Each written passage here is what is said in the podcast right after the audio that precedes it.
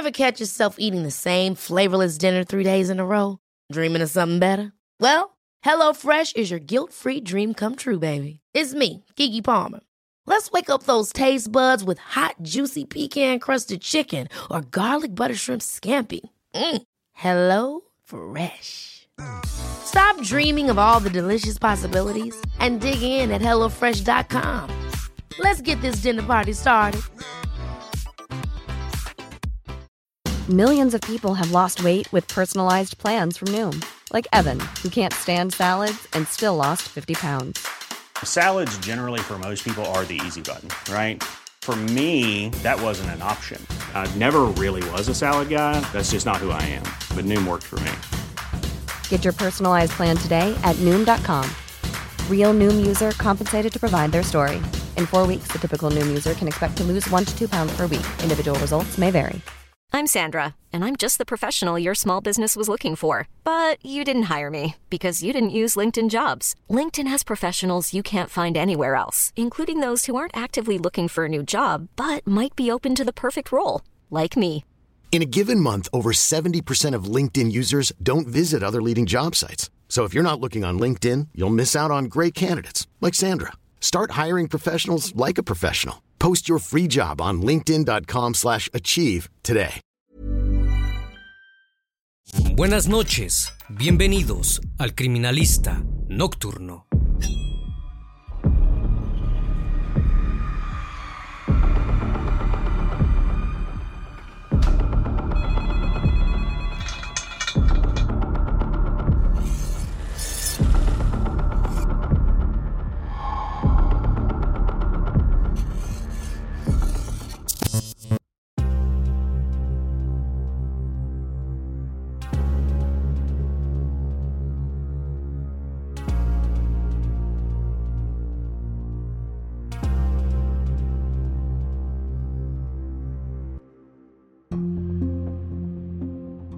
Tengo miedo, Señor, porque cuando uno comienza a comer carne humana, se envicia y después quiere comer más.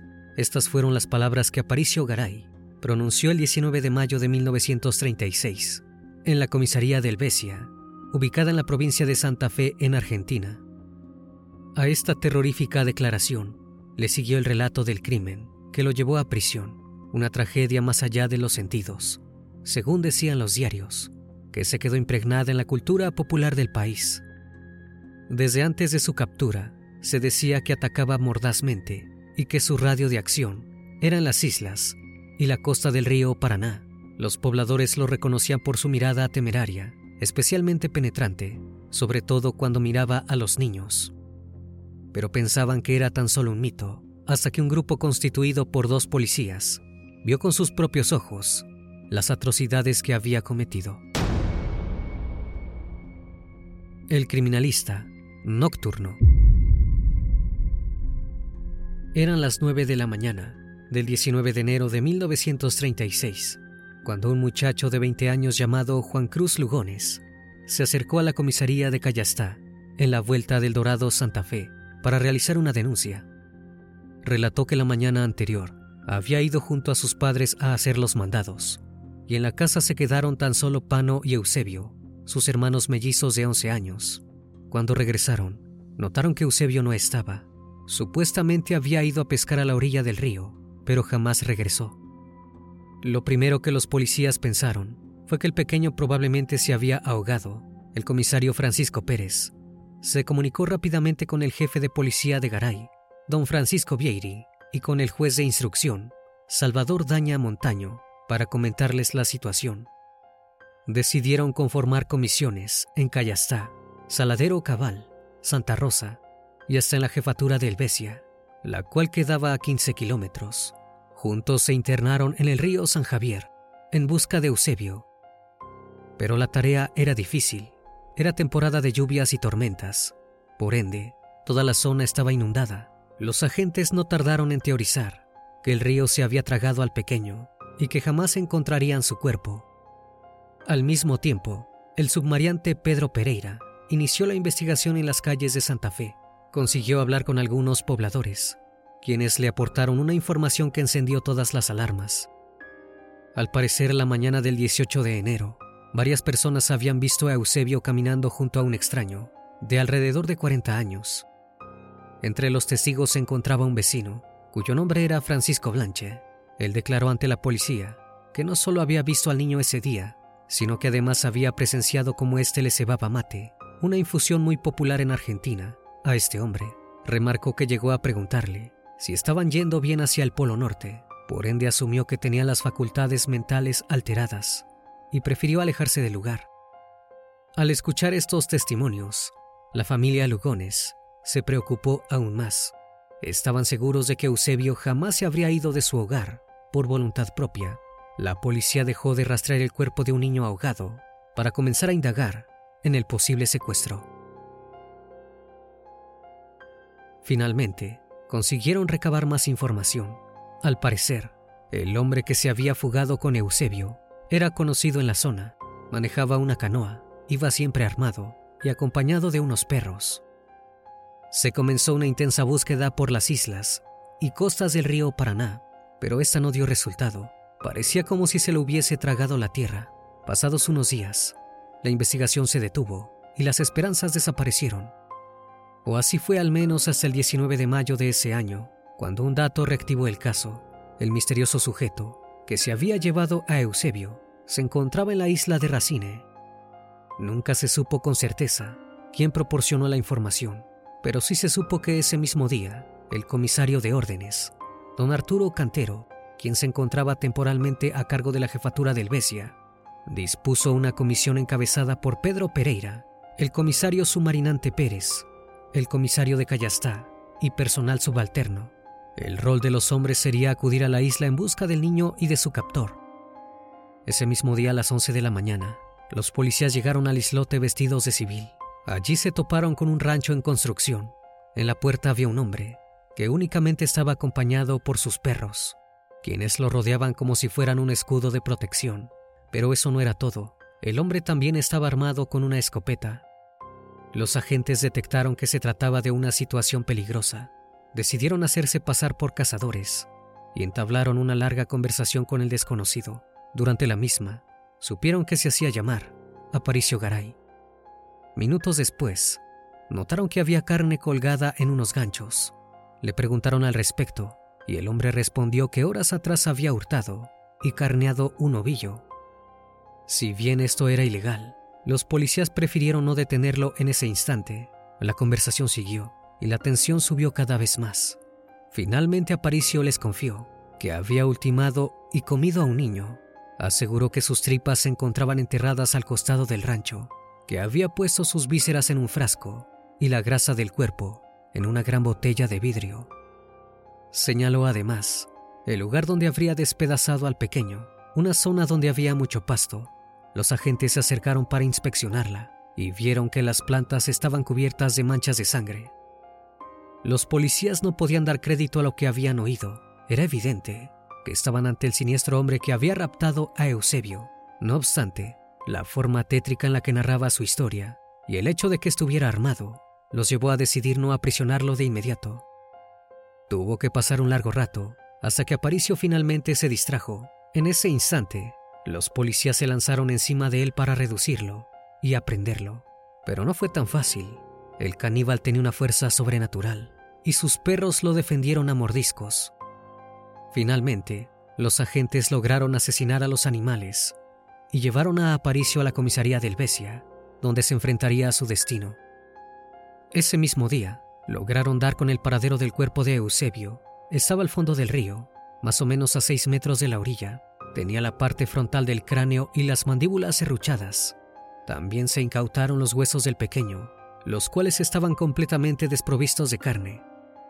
En el hogar también encontraron un sable y ropas de seda, prendas un tanto extrañas para un hombre de aquella época.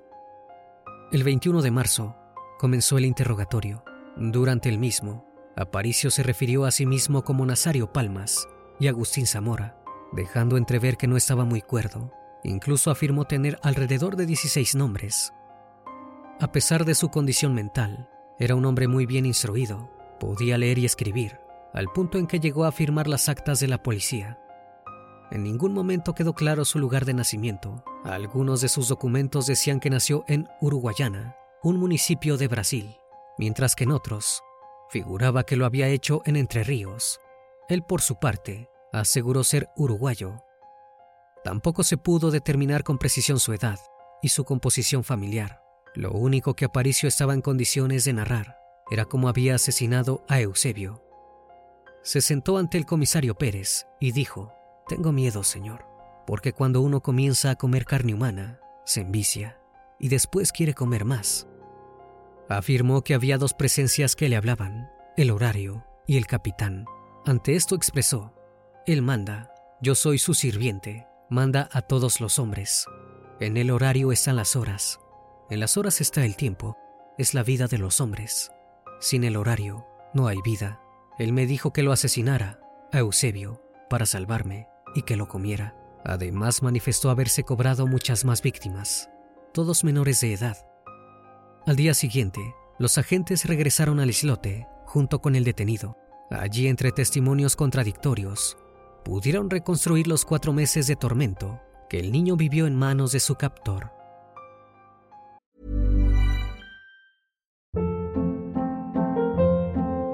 Hold up. What was that? Boring. No flavor. That was as bad as those leftovers you ate all week. Kiki Palmer here, and it's time to say hello to something fresh and guilt-free. Hello Fresh. Jazz up dinner with pecan-crusted chicken or garlic butter shrimp scampi. Now that's music to my mouth. Hello Fresh. Let's get this dinner party started. Discover all the delicious possibilities at hellofresh.com.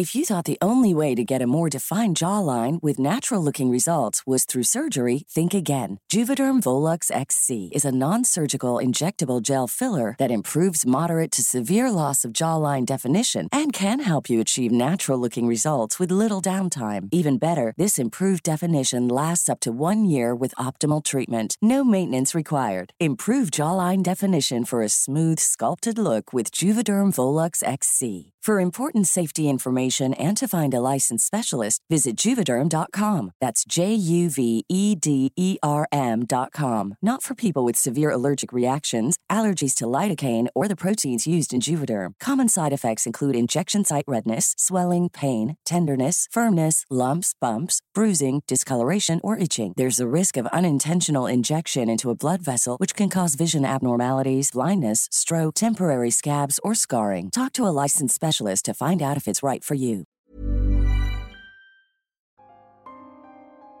La mañana del 18 de enero, Aparicio se topó con Eusebio en el paraje denominado El Dorado. Estaba completamente solo. Se pusieron a conversar y el pequeño le ofreció un mate si había ganado su confianza. Minutos después, Eusebio lo invitó a pescar. Primero fueron a la costa y luego, gracias a que el clima era agradable, decidieron subirse a la canoa de Aparicio y continuar la labor desde allí. En un momento dado, el hombre le dijo al muchacho que se bajara, pero este no quiso. Continuaron navegando durante un rato más, hasta que Eusebio le pidió volver con su familia, pero ya era tarde, Aparicio no lo dejó. Ese mismo día, el siniestro hombre abusó del niño. A partir de entonces no querría separarse de él, lo consideraba su compañero de viaje. La corriente del río los llevó hacia el norte. Recorrieron varios lugares, entre ellos Burgos, Florencia, ubicado entre Ituzaingó y Corrientes. Después permanecieron días en la casa de una amiga de Aparicio, llamada Ernestina Montenegro. Cuando se encontraban en La Paz vendiendo pescados, Eusebio intentó escapar de las garras de su captor. No lo logró, ya que fue interceptado por un marinero, quien lo tomó por el brazo y se lo entregó a Aparicio. Este se lo llevó rápidamente, evitando levantar sospechas. Con el pasar de los días, el hombre notó que cada vez que desembarcaban, Eusebio intentaba huir. Definió que no bajaría de la canoa, más que para realizar las tareas necesarias, con la venta de lo que pescaban. Habiendo surfeado los fuertes temporales, llegaron a Paraguay, donde permanecieron por 20 días. Aparicio notó que el chico tenía una enfermedad en los intestinos. Como supuestamente había sido enfermero, intentó curarlo dándole yuyos, una hierba medicinal. Finalmente, emprendieron el regreso por la zona de Cayastá, mientras cazaban capibaras y dormían en el suelo. Todos los días Eusebio sufría abusos por parte del siniestro hombre. En el mes de mayo llegaron a Reconquista y días después arribaron al departamento de Garay. Desde allí se dirigieron a la isla de Racine, donde Aparicio empezó a construir el rancho, que sería su nuevo hogar por tiempo indefinido. Incluso llegó a armar una huerta, donde sembró sandía y calabaza. El siniestro hombre se encontraba sumamente feliz. Pensó que la convivencia sería larga, pero se equivocó. La mañana del 14 de mayo, Eusebio aprovechó una distracción de Aparicio para tomar la canoa e intentar escaparse. Fue entonces cuando Garay decidió no darle más oportunidades, o el horario lo decidió por él. En vez de correr para atraparlo, siguió las indicaciones de la voz en su cabeza, que le decían que tomara su escopeta, la calzó en su hombro izquierdo y a pesar de encontrarse a 70 metros de distancia, logró dispararle a Eusebio en la espalda, a la altura del hombro derecho. El pequeño cayó de la embarcación, directamente al río. Acto seguido, una oleada provocada por un bote que justo estaba pasando por el lugar provocó que su cuerpo se hundiera en lo más profundo del agua. Cuando el cuerpo del niño volvió a flotar, Aparicio lo llevó a la costa. Ya en el rancho comenzó la disección. Abrió, desencarnó y desmembró a su víctima. Luego cortó sus huesos para utilizarlos como herramientas. Pero estos no eran macizos como él esperaba, sino más bien esponjosos. Al ver que no servían los arrojó nuevamente al río. Después, en un acto de total crueldad, Aparicio cocinó y comió la carne del niño. Si bien al principio la parte no le gustó, luego su paladar se acostumbró. También les dio un poco a sus perros y lo que quedaba lo colgó en ganchos. Finalmente, como si del último paso de un plan macabro se tratase, derritió la grasa proveniente del cuerpo. Eusebio había engordado tanto que Aparicio logró obtener 6 litros. Intentó utilizarla para engrasar fierros, pero no le resultó útil, así que la guardó en el recipiente de vidrio para venderla como aceite. Ninguno de los agentes podía creer lo que estaba oyendo, pero la realidad era que los indicios de la escena del crimen coincidían con todo lo relatado. El arma y las herramientas utilizadas para asesinar y descuartizar a Eusebio, los restos del cuerpo que aún estaban en el lugar de los hechos y las ropas que le habían pertenecido. Absolutamente todo fue recuperado por los policías de Callastá y Helvecia. En un principio, Aparicio también fue acusado de hurto de ganado por haber robado, cazado y carneado un animal de un campo cercano al lugar donde fue detenido. Sin embargo, el caso de Eusebio había conmocionado tanto a la sociedad que la justicia decidió dejar de lado dicha investigación para abocarse en el rapto abuso y el crimen del niño. Aún así, el delito quedó asentado en su prontuario. Lo recluyeron en la cárcel de las Flores, en Santa Fe. Una vez allí, Aparicio fue inspeccionado por médicos legistas. Notaron que hablaba solo, monologando con figuras de los diarios. Advirtieron que no tenía orientación de tiempo, pero sí de lugar. Además, comprobaron que sí tenía alucinaciones auditivas con el horario, que le ordenaba insistentemente aniquilar ya que si no, lo asesinaría a él. Todo esto los llevó a la conclusión de que estaban ante una persona insana mentalmente y por lo tanto inimputable, pero también expresaron que era sumamente peligroso y no podía permanecer en libertad. Se señaló que no tenía sentimientos afectivos, morales o religiosos. Si bien al principio había momentos donde aceptaba que lo que había hecho estaba mal y que merecía un castigo, con el correr de los días comenzó a justificarse cada vez más e incluso a naturalizar el crimen. Finalmente, en la sentencia se aclaró que Aparicio tenía sus facultades mentales alteradas, que era un sujeto senil, con delirio sistematizado, cuya evolución no podía precisarse y que debía ser internado en un establecimiento adecuado para su enfermedad. Por ello, el 22 de octubre de 1936, la juez Dana Montaño lo sobreselló y ordenó su traslado al Hospicio para Alienados Mentales de las Mercedes, ubicado en la capital federal, quedando internado hasta que pudiese ser sometido a un proceso judicial. Sin embargo, la enfermedad psiquiátrica de Aparicio no fue tratada y él siguió haciendo de las suyas. En 1938, atacó a su compañero de pabellón, el italiano Vicente Gracia. En sus palabras, lo hizo porque éste no lo dejaba dormir todo el tiempo se levantaba de la cama, haciendo un ruido que le molestaba. Una noche, Aparicio decidió que ya no seguiría soportándolo. Siguió a Vicente hasta el baño, armado con un rastrillo, y lo agredió con golpes en la cabeza hasta quitarle la vida. La noticia del nuevo ataque del caníbal del Paraná apareció en tan solo un diario. Luego de eso, no volvió a saberse nada de él. Cómo pasó el resto de sus días y cómo falleció continúan siendo incógnitas. A pesar de que se le perdió el rastro, la gente no lo olvidó. A fines de la década de 1930, Aparicio tuvo una novela que se convirtió en un bestseller. La misma fue escrita por un autor anónimo que recopiló datos precisos y detalles de los crímenes. Hasta incluyó una poesía inspirada en él. Al día de hoy, no existen ejemplares de ese libro. Nadie sabe por qué desapareció. Los familiares de Eusebio continuaron viviendo en la localidad de Callastá. La repercusión del caso fue tanta que los ubicó en un lugar de exposición para el cual no estaban preparados. Jamás se sintieron cómodos dando entrevistas al respecto o viendo cómo nombraban a Aparicio en los diversos medios de comunicación. Tristemente para ellos, la figura del caníbal de Paraná jamás dejó de estar presente. Permaneció tanto en la memoria de los pobladores de Santa Fe que pasó de ser un conocido asesino a un mito instaurado en la cultura popular. Con el correr de los años, a Aparicio se le adjudicó la desaparición de hasta 40 niños de las costas entrerráneas. Los testimonios relataban que se habían ido a jugar a las orillas del río para no volver a ser vistos. El miedo escaló al punto en que los adultos les decían a los jóvenes que si no se portaban bien o se alejaban de sus hogares, los comería Aparicio, quien siempre iba acompañado de una jauría de perros que lo protegían.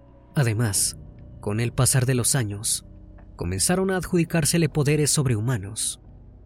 También se le inventó una historia de vida.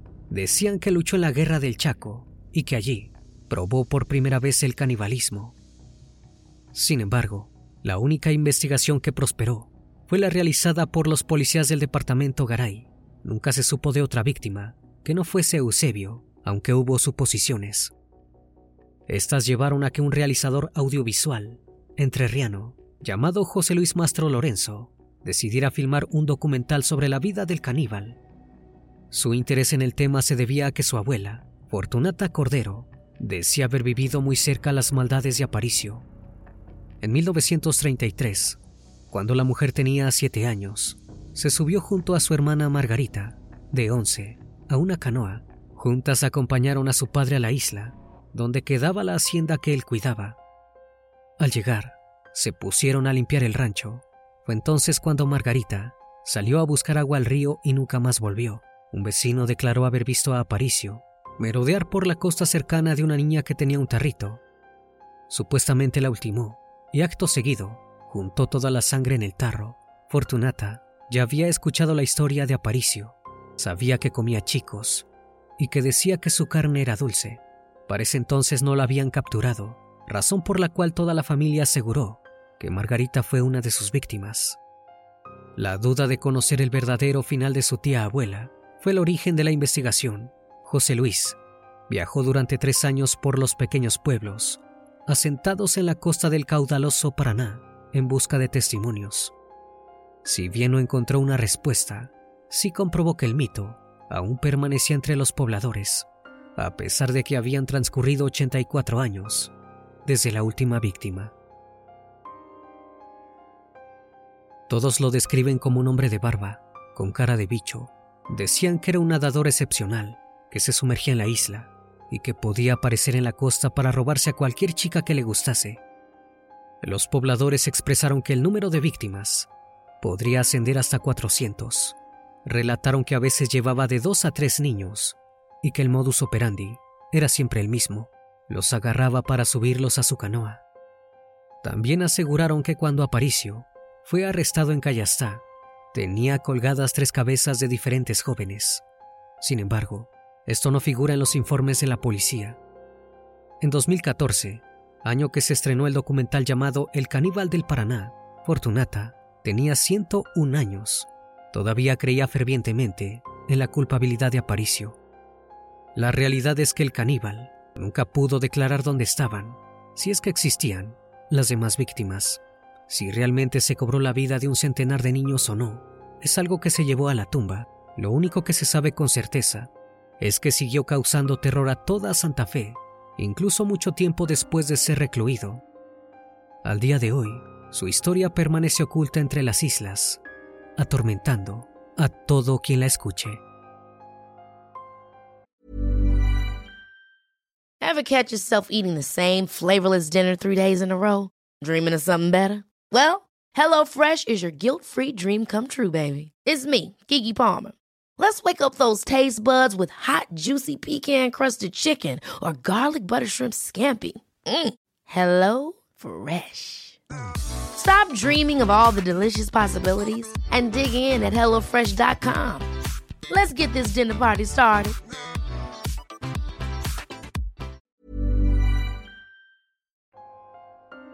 Una vez más, estimado público, agradezco su compañía. Gracias por brindar un espacio de su tiempo para conocer un caso más de este canal. Si aún no estás suscrito, te hago la cordial invitación a que lo hagas y formes parte de esta gran comunidad. Eso es, El Criminalista Nocturno. Hasta la próxima emisión. Buenas noches.